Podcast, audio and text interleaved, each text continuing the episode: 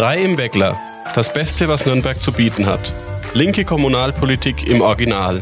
Mit Katrin Flach-Gomez, Özlem Demir und Titus Schüller.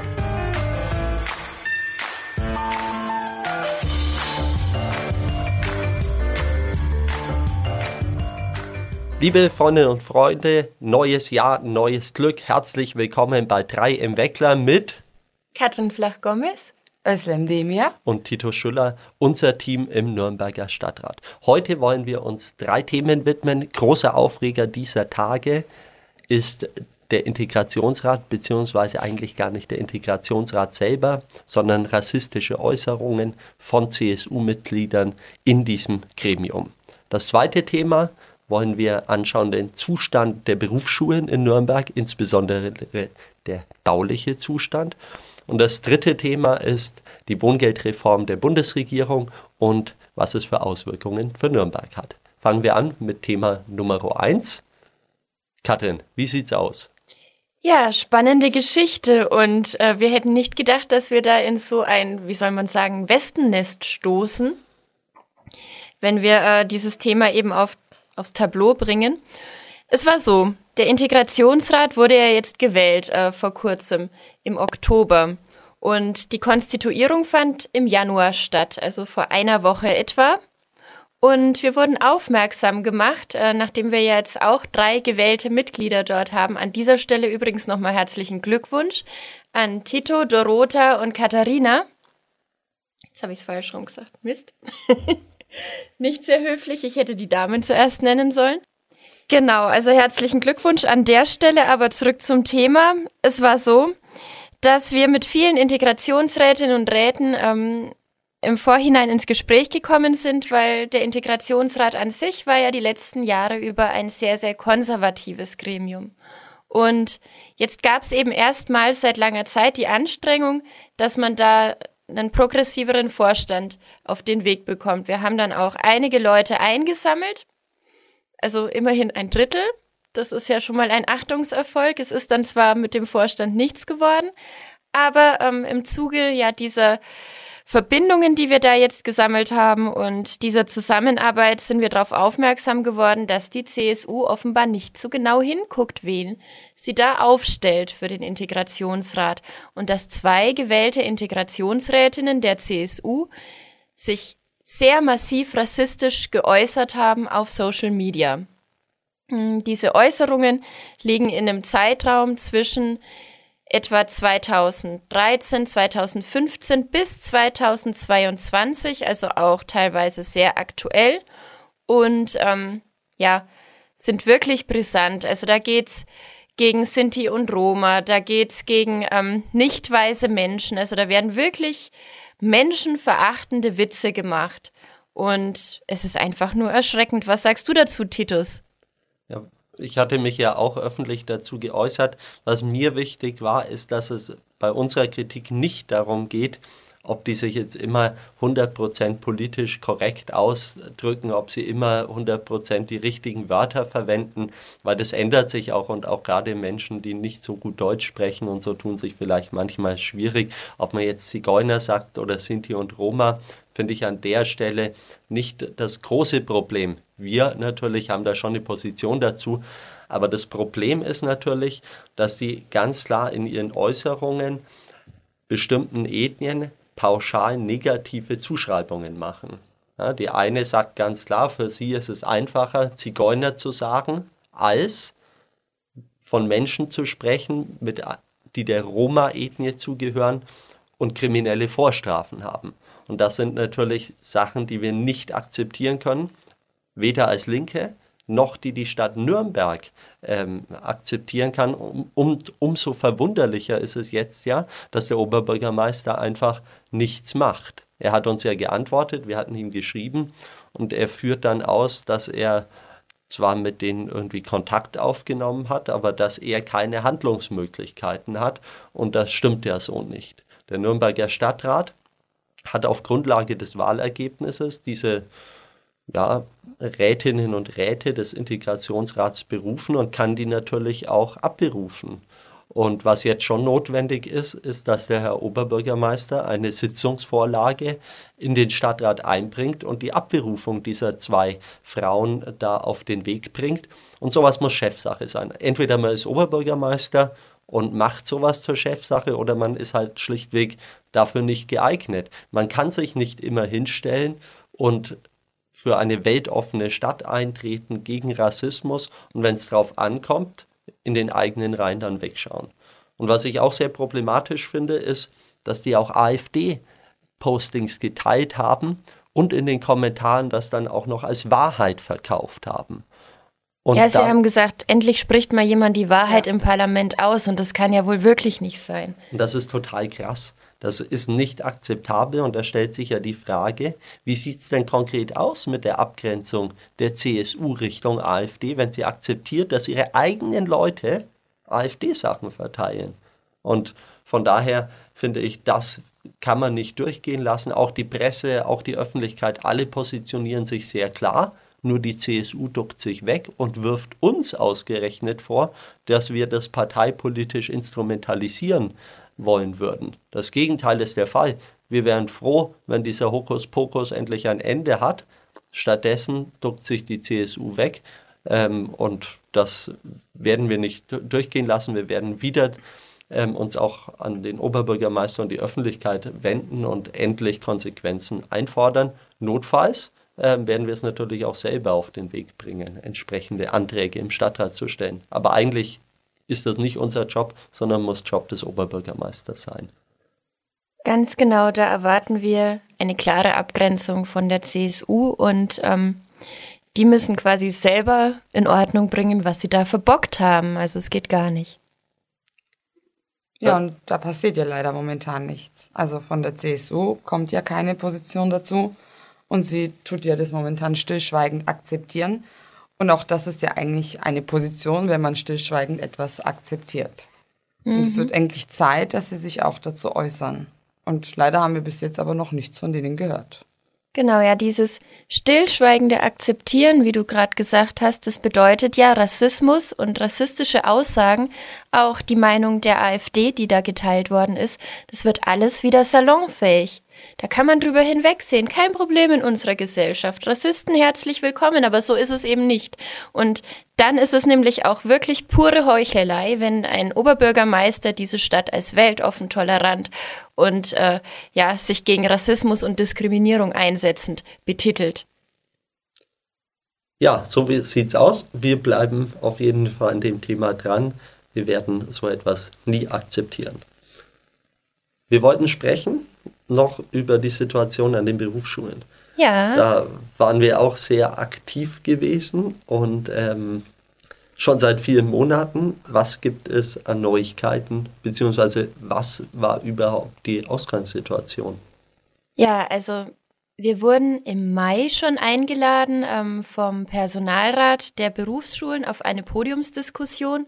Da ging es um den baulichen Zustand an den Berufsschulen.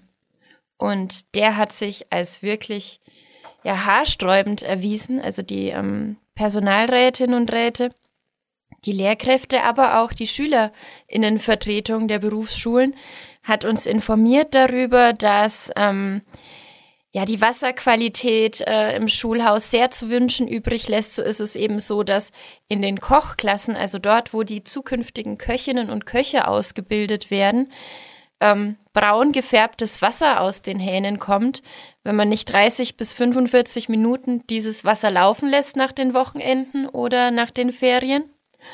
Und ja, das ist ja wirklich, es geht einfach gar nicht. Gerade dort, wo gekocht werden soll, ein hygienischer Umgang mit Lebensmitteln gelehrt werden soll, dass da sowas, ähm, dass das der Normalzustand ist. Also ich war wirklich entsetzt. Auch die Reinigung in den Klassenzimmern, die läuft nicht, seit man das an Fremdunternehmen vergeben hat. Dazu muss man wissen, dass an den Nürnberger Schulen grundsätzlich, also die Stadt ist ja sozusagen der ja, Sachaufwandsträger, bedeutet, dass ähm, solche Dienstleistungen ähm, durch die Stadt organisiert werden müssen. Also die Reinigung von Gebäuden, der Bau, die Instandhaltung von Gebäuden. Und da macht es die Stadt Nürnberg eben so, dass an den Schulen die Reinigung nicht mehr selbst durch die Stadt erfolgt, also durch Angestellte bei der Stadt, sondern dass andere Unternehmen ähm, diese Aufgaben übernehmen müssen. Das heißt, die Stadt bezahlt andere Unternehmen dafür, dass sie diese Dienstleistung verrichten. Mal wieder ein Fall von Outsourcing. Ganz genau. Da sind wir natürlich dann auch wieder beim Thema Lohn. Das sind dann natürlich auch andere ähm, Tarifverträge wieder im Spiel, nicht mal T nicht äh, TVÖD, sondern halt ähm, der allgemeine äh, Tarifvertrag für die Gebäudereinigung, der deutlich schlechter ist. Und ja, ähm, Weniger Geld für solche Dienstleistungen bedeutet meistens eben auch schlechtere Leistungen. Und ähm, so haben mir die Lehrkräfte eben erzählt, dass die Böden meistens nur grob gewischt werden können, das Mobiliar gar nicht. Dann haben wir noch die Situation, dass in den verschiedenen Gebäuden der Berufsschulen, das sind ja mehrere im Stadtgebiet, zig kaputte Fenster sind. Ähm, bei einer, bei der B9 war das so, dass die Fenster sogar schon bei Einzug in des Schulgebäudes so vorgefunden worden sind. Und ähm, ja, man hat ja das moniert natürlich als Lehrkräfte, auch als Schulleitung, aber die Stadtverwaltung hat offenbar kein Interesse dran, diese Baumängel zu beheben.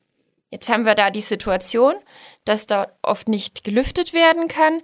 Das heißt, im Sommer sind es Temperaturen bis 40 Grad in diesen Klassenzimmern und im Winter weil wir natürlich dann auch einige Fenster haben, die man nicht schließen kann, haben wir da einen riesen Zug drin und es wird eiskalt. Also gesundheitstechnisch ist der Aufenthalt in diesen Klassenzimmern echt nicht besonders förderlich, weder also, im Sommer noch im Winter. Also seit also mehrere Kritikpunkte. Du hattest dann einen Antrag gestellt gehabt, schon vor vielen Monaten. Genau, den habe ich gleich. Was ist mit dem passiert? Ja, den habe ich gleich im Mai gestellt, habe diese Mängel alle aufgelistet. Das waren ja ziemlich viele, es war eine Riesenliste. Und ähm, dann wurde mir zugesichert, nachdem er als Dringlichkeitsantrag im Sommer im Stadtrat abgelehnt worden ist, dass man ihn im Oktober im Schulausschuss behandelt. Zuständige Referentin das ist die Frau Cornelia Trinkel von der CSU, die Schulreferentin. Genau, ähm, die hat mir dann eben mitgeteilt, im Oktober kommt es nicht dran. Dann habe ich ungefähr vier, fünf, sechs Mal, ich kann es jetzt gar nicht genau sagen, per Mail nachgefragt, wann es denn dann dran kommt. Im Dezember für die nächste Sitzung des Schulausschusses war es dann wieder nicht auf der Tagesordnung.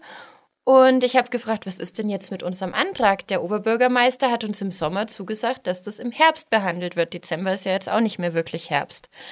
Ähm, daraufhin die Frau Trinkel, ja, ähm, es wird doch behandelt, beziehungsweise wurde es behandelt, weil wir über die Bauleistungen ähm, an allen Schulen im Stadtgebiet berichtet haben. Da war aber weder unser Antrag eingestellt, noch war die Situation an den Berufsschulen beschrieben. Ich habe dann nochmal wirklich ordentlich Druck gemacht und dann hat sich wirklich nach diesem ganzen Druck endlich äh, etwa eine Woche vorher unser Antrag in den Unterlagen gefunden und es gab eine Stellungnahme zu der Situation an den Berufsschulen. Ja, dort im Ausschuss ging es dann hoch her. Man hat skandalisiert, dass wir ähm, die Zustände untragbar genannt haben. Dabei sind sie auch tatsächlich untragbar. Ähm, Sagt ja zumindest auch der Personalrat. Also genau, sagt der Personalrat. Der hatte auch eine Stellungnahme verfasst ähm, für diese Sitzung und da auch nochmal ganz klar und deutlich sich positioniert, dass die Zustände wirklich so schlimm sind und dass man dringend Abhilfe schaffen muss. Leider wurden wir dann alle, also sowohl der Personalrat als auch ich, im Schulausschuss sehr enttäuscht, weil äh, man gesagt hat, ja, das ist jetzt alles nicht sofort möglich, man wird das vielleicht peu à peu aufarbeiten, aber das sind Versprechungen, die schon seit vielen Jahren regelmäßig gemacht werden und passiert ist bisher gar nichts. Und ähm, was eben auch sehr irritierend ist, ist, dass eine Frau Trinkel oder auch der damalige Schulreferent der CSU, also ihr Vorgänger, sich auch nie auf solchen Treffen, ähm, die da die GEW ähm, für den Personalrat einberuft, sehen lassen. Also auf der Podiumsdiskussion war niemand von der CSU anwesend, die ja eigentlich für dieses Schulreferat zuständig sind. Man hört ja insgesamt, dass Frau Trinke zunehmend mit der Amtsführung etwas überfordert ist. Kritik an allen Enden. Ähm, mhm. Einarbeitungsphase ist jetzt ja eigentlich schon vorbei. Sollte man meinen. Mal schauen, wir sind gespannt, wie es da weitergeht. Was ist jetzt der nächste Schritt in Sachen Berufsschulen? Ist da noch was geplant? Der Personalrat wird ja die jetzige Situation so nicht weiter akzeptieren können. Also ähm, wir bleiben, haben wir alle gesagt, auf jeden Fall an der Thematik dran. Und ähm, ich werde da regelmäßig auch äh, im Austausch bleiben mit dem Personalrat und gucken, ja, was äh, gerade die größten Mängel sind. Also wir haben ja zum Beispiel immer noch die Internetproblematik. Dazu muss man wissen, ähm, dass an den Berufsschulen die Lehrkräfte dazu angehalten sind, ein äh, Online-Klassenbuch oder ein digitales Klassenbuch zu führen. Das heißt, Krankschreibungen etc. müssen da alle rein oder halt, was da sonst noch so alles drin steht. Das ist eine ganze Menge. Mhm. Allerdings funktioniert das Internet in den Klassenzimmern nicht. Das heißt, Sie können dieses Klassenbuch dort gar nicht führen, müssen das also alles erstmal schriftlich aufnehmen und dann ähm, in das Klassenbuch online nochmal übertragen, also aus irgendeinem Raum heraus, wo Sie dann doch Internet haben. Nächster Punkt zu dieser Internetgeschichte ist, dass zum Beispiel auch Amok-Alarme also wenn ein Amoklauf an der Schule stattfindet, digital übermittelt wird. Wenn ich aber kein Internet habe, dann kriege ich davon nichts mit. Das ist halt, das ist halt im, wirklich im schlimmsten Falle fatal, da nichts mitzubekommen. Und ähm, da habe ich jetzt die IT aufgerufen, sich bitte schnellstmöglich um gut funktionierendes Internet zu kümmern. Die sind da auch sehr dran. Also da muss ich sagen, im Schulausschuss großes Lob an die, an die Schul-IT oder an die städtische IT insgesamt. Die sehen die Problematik, die klemmen sich dahinter und sie machen glaubhaft und motiviert und engagiert verständlich, ja, dass nicht alles sofort auf einmal möglich ist, aber ähm, dass sie sich wirklich bemühen, das kann man jetzt so von der Schulreferentin definitiv nicht sagen. Dazu Weil da bräuchte es jetzt eben, sorry, äh, die Anordnung, dass es eben für eine Übergangszeit, bis das Internet da ist, wieder das normale Papierklassenbuch äh, zum Beispiel gäbe oder man eine andere Möglichkeit findet für, für solche Alarmsituationen. Dazu muss man wissen, dass die städtische IT ja nicht zum Schulreferat gehört. Das heißt, es hat mit dem Geschäftsbereich der Schulreferentin Frau Trinke gar nichts zu tun. Dann ist natürlich die Wahrscheinlichkeit, dass es funktioniert, schon mal etwas höher, um es mal ja. so zu formulieren. Ja, das war vielleicht auch nochmal so der Grundtenor im Schulausschuss, dass man äh, gesehen hat, wie gut die IT arbeitet, die ja da extra reingekommen ist und einen Sachstandsbericht gegeben hat, im Vergleich zu dem, was eben im Schulreferat direkt so läuft. So, damit wären wir eigentlich mit dem Thema auch wieder durch. Und wir haben noch ein letztes, und zwar das Wohngeld. Richtig. Wohngeldreform der Bundesregierung wurde Ende letzten Jahres auf den Weg gebracht. War auch eine lange Forderung von, von unserer Partei, dass da irgendwas mal passiert, dass Mieterinnen und Mieter, aber auch Menschen, die ähm, in ihrer eigenen Wohnung wohnen, entlastet werden, insbesondere vor dem Hintergrund der steigenden Energiepreise. Die Bundesregierung ist tatsächlich tätig geworden. Allerdings ist es so, dass die Wohngeldreform von den Kommunen umgesetzt werden muss. Und die Kommunen haben überhaupt nicht den zeitlichen Vorlauf, um entsprechendes Personal auch einzustellen, zu schulen, um dann am Ende handlungsfähig diese Wohngeldanträge zu bearbeiten. Man muss wissen, Zielsetzung der Bundesregierung ist es, die Anzahl der Berechtigten zu verdreifachen also wir haben aktuell ungefähr 700.000 Wohngeldberechtigte in Deutschland und Ziel der Bundesregierung ist es, auf über zwei Millionen Menschen zu hoch zu bekommen und denen Hilfen zukommen zu lassen und auch das Volumen des, ja, der Hilfen wurde auch deutlich ähm, ja, verstärkt und verdoppelt. So, man muss es sich konkret anschauen. Ich habe hier ein paar Beispielrechnungen vom Sozialamt bekommen. Zum Beispiel eine Rentnerin, die eine Rente von 1070 Euro bekommt, das ist im Übrigen überdurchschnittlich, und eine Bruttokaltmiete von 525 Euro zahlen muss, die bekommt jetzt nach der Wohngeldreform 290 Euro Wohngeld.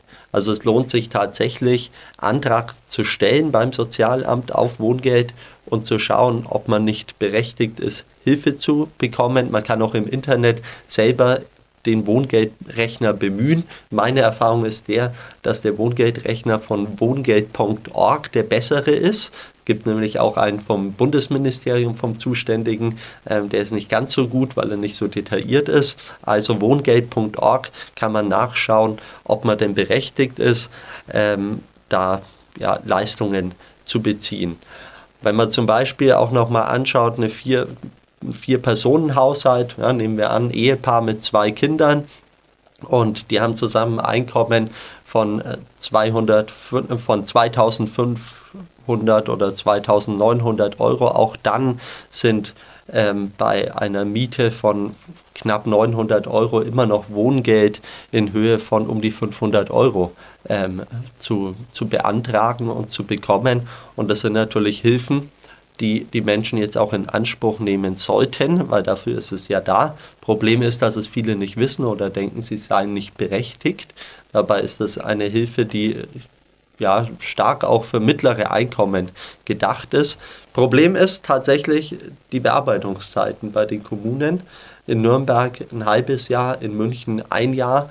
Ähm, das ist natürlich für Menschen, die das Geld jetzt dringend brauchen, ein großes Problem. Trotzdem sinnvoll, den Antrag zu stellen, weil man bekommt im Zweifelsfall das Geld dann auch rückwirkend. Wir werden natürlich schauen, dass die Personalsituation in Nürnberg ähm, auch besser wird. Es gab jetzt eine erste Ausschreibung, das, die Stellenbesetzung äh, ja, in der Verwaltung beim Sozialamt läuft gerade und ab März sind dann die neuen Kolleginnen und Kollegen da und wir werden dann auch schauen, dass es nochmal eine erneute Ausschreibung gibt, um eben ja, die, die Anträge auch zeitnah bearbeiten zu können. Ja, es wäre schön, wenn, wenn wir alle darauf ein bisschen aufmerksam machen, weil es nutzt ja nichts, wenn es irgendwelche Hilfen gibt und kein Mensch weiß was davon. Ja, weil ein bisschen nochmal die Frage vielleicht auch an, an, an, an euch beide, meine lieben Kolleginnen, mhm. ähm, so was, wie wir das vielleicht auch noch mal ein bisschen angehen, aber auch für diejenigen, die zuhören, ähm, schickt uns ruhig Ideen zu zur Verbreitung ähm, der Informationen über das Wohngeld. Sehr gute Idee, genau. Also grundsätzlich kann man vielleicht auch sagen, wenn ihr Ideen habt, äh, was wir in die Stadtpolitik einbringen sollen, wenn ihr irgendwo Verbesserungsbedarf seht oder irgendein Thema skandalisieren wollt, dann kommt gerne zu uns, sagt uns Bescheid. Ähm, wir greifen das gerne für euch auf und tragen die Themen in den Stadtrat. So sieht's aus. Jetzt müssen wir noch gucken, was so die nächste Zeit alles ansteht. Ähm, Özlem, möchtest du vielleicht berichten?